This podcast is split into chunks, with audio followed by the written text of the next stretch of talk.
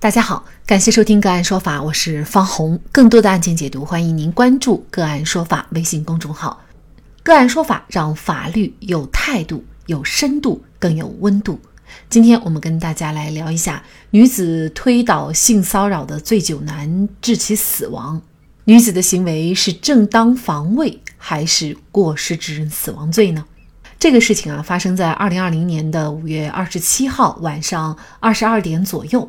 在广西象州，四十七岁的潘女士和王某一同沿着三五五国道走往罗秀镇回家。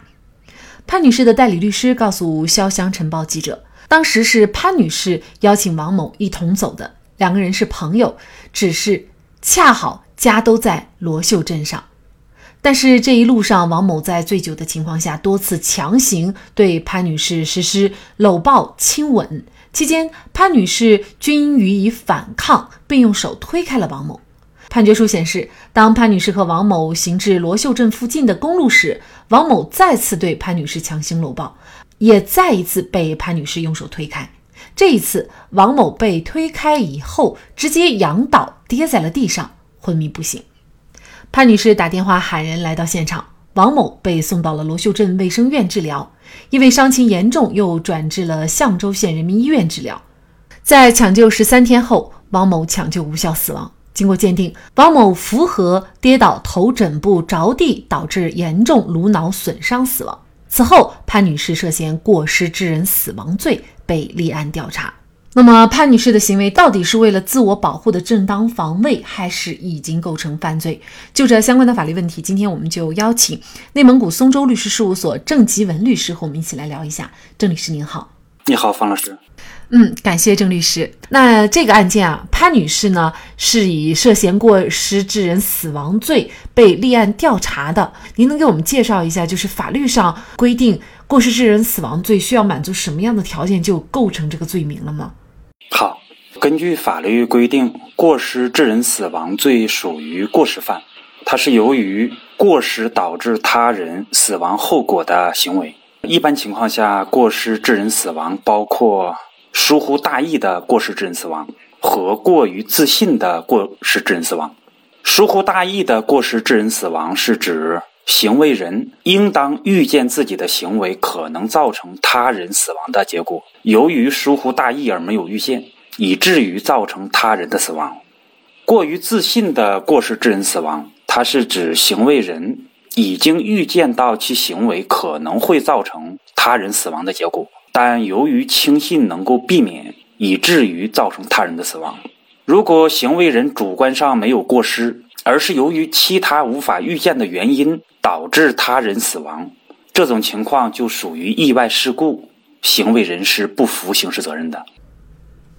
那我想这个案件可能我们确定这个潘女士到底是否构成过失致人死亡罪，主要还是看她主观上到底有没有这个过失哈。因为在这个王某醉酒的情况下。他多次强行的对潘女士进行一些猥亵的动作，比如说搂抱、亲吻。那其实潘女士每次都是推开他。那么从推这个呃行为上来看呢，他也就是为了自我的一种保护啊。他也许会有伤害，但也是为了保护自己啊，免遭侵犯。那么在这种情况下，他构成这个犯罪吗？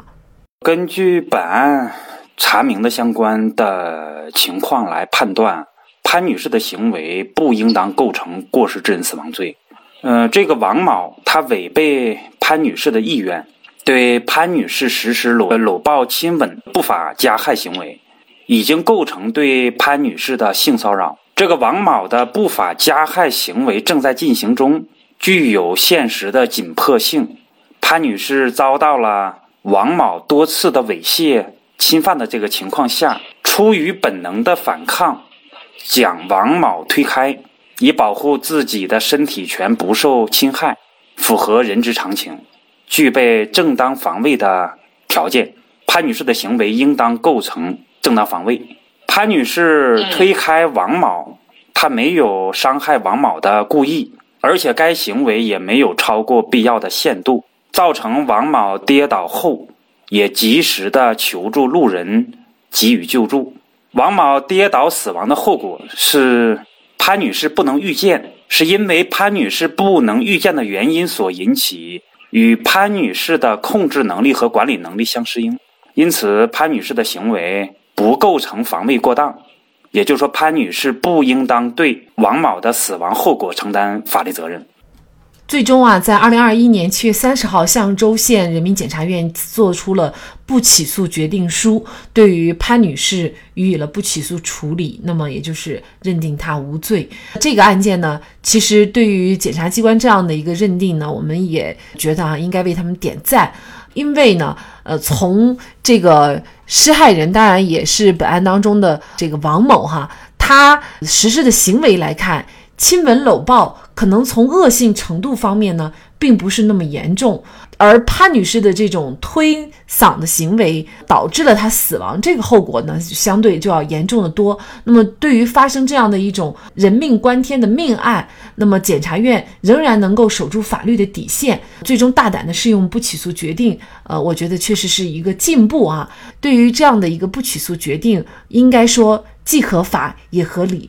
那这个案件还没完哈，王某的家属呢觉得潘女士她又不道歉也不赔偿，所以呢他就提起了一个民事诉讼。你不承担刑事责任，那么你总要承担民事上的赔偿吧？所以呢他索赔呢是死亡赔偿金等等费用，一共是八十七万。可是王某家属觉得这个潘女士有错呢，主要是有几点哈。呃，首先他主动提出跟王某一起走，所以呢由此就可以推。定就是他并不排斥王某，潘女士和王某呢其实是朋友。事发的时候呢是一起去其他朋友家吃的饭，喝了酒。那事后呢，潘女士也主动给了王某家属一两万块钱，但是对方还是嫌少。那么潘女士又说给五万，但是呢对方还嫌少，于是就起诉了。您觉得对于这个八十万的索赔，潘女士应不应该承担责任呢？我个人觉得。潘女士不应当承担赔偿责任。王某的死亡，他固然令人同情，但是他作为一个完全的民事行为能力人，他应当对自己的行为后果承担法律责任。他在醉酒的情况下对呃潘女士实施性骚扰，结合当时的具体情况，潘女士出于本能的保护，推开王某啊，符合人之常情。这个王某他跌倒，然后造成严重的颅脑损伤的这个后果，造成死亡，嗯，也超出了潘女士等正常人的认知范围。如果要求潘女士对这个难以预见的后果承担高度的注意义务，也是有悖常理的，没有法律规定。呃，潘女士的行为也没有超出。必要的一个限度，没有造成一个过当的啊这么一个行为，那么依法呢是不承担刑事责任，当然也不应当承担民事责任。王某的家属的起诉的理由不具有一个正常的逻辑和价值判断的一个理由，不能说这个潘女士同意王某跟他一路同行。啊，就能认定或者能够判断潘女士对王某有好感啊，那就像当年南京鼓楼法院认定彭宇的对那个老太太的救助行为啊这个案件一样，你不能说这个彭宇对呃老太太的搀扶行为啊就能够判断出彭宇是老太太的伤害的一个侵犯的人员啊，同样道理。你不能说潘女士同意与王某同行，就能够认定或判断潘女士对王某有好感，呃，认可同意发跟他发生，或者是有一些呃性的接触。我认为这样的认定肯定是错误的。最终，法院应当驳回王某家属的诉讼请求，不应当支持他的民事赔偿的主张。那这个案件呢，法院最终审理呢，还是认为潘女士的行为是正当防卫，所以呢，也不应该承担民事责任，也不用赔啊。当然了，潘女士之前所给的钱，可能她也不想要了，出于人道方面的一些帮助，那么她给了就给了。当然，如果她要回来，有可能要回来吗？我认为要回来的可能性不大，因为按照法律规定，无论在法律上你应否来赔偿啊，但是已经做出了自己的处分，而这种处分基于自己的意愿，无论是基于同情还是其他的原因啊，那你对自己的行为做出了相关的处分，并且相关的钱款已经进行了交付，呃，那无论是从啊赠与的角度，还是从这个权利处分的角度，我认为。嗯，法院都不应当支持王女士要求返还赔偿的这个请求，不应当要回来。嗯，所以呢，我们作为一些女士啊，当。遇到有一些呃喝醉酒的人的一些骚扰的时候，如何保护自己其实非常重要哈。因为首先男女之间的这个力量就有很大的悬殊，那再加上呢对方醉酒可能头脑不太清醒哈，那这种情况如何能够呃比较好的保护自己，其实这个问题还是比较大的哈。只是说当真正的身体上的侵犯来临的时候，我们怎么样的反抗才能既合法又能够保护自己呢？郑律师。呃，我觉得女性对于醉酒男性的性骚扰，首先应当大声的说不。就面对性骚扰，要敢于反抗，敢于揭露。你不能忍气吞声，你更不能软弱退缩。如果是在公共场合被猥亵或骚扰，啊，这个时候人都比较多，自身的安全不容易受到威胁，应当大声的呼喊。引起或调动身边群众的力量，保留好群众的视频或照片，以及公共场所的监控，及时的报警处理。那么行为人轻则受会受到治安处罚，严重的可能会受到刑事追究。呃，其次呢是就无论男性还是女性，都应当注意自己的言行和举止，不要过分的轻佻。不能让呃心怀不轨的人产生一个误会。最后一点是，面对性骚扰，应当敢于斗争。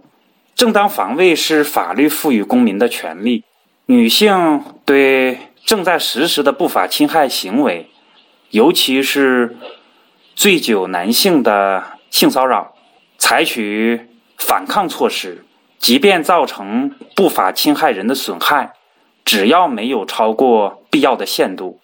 均属于正当防卫，是不负刑事责任的。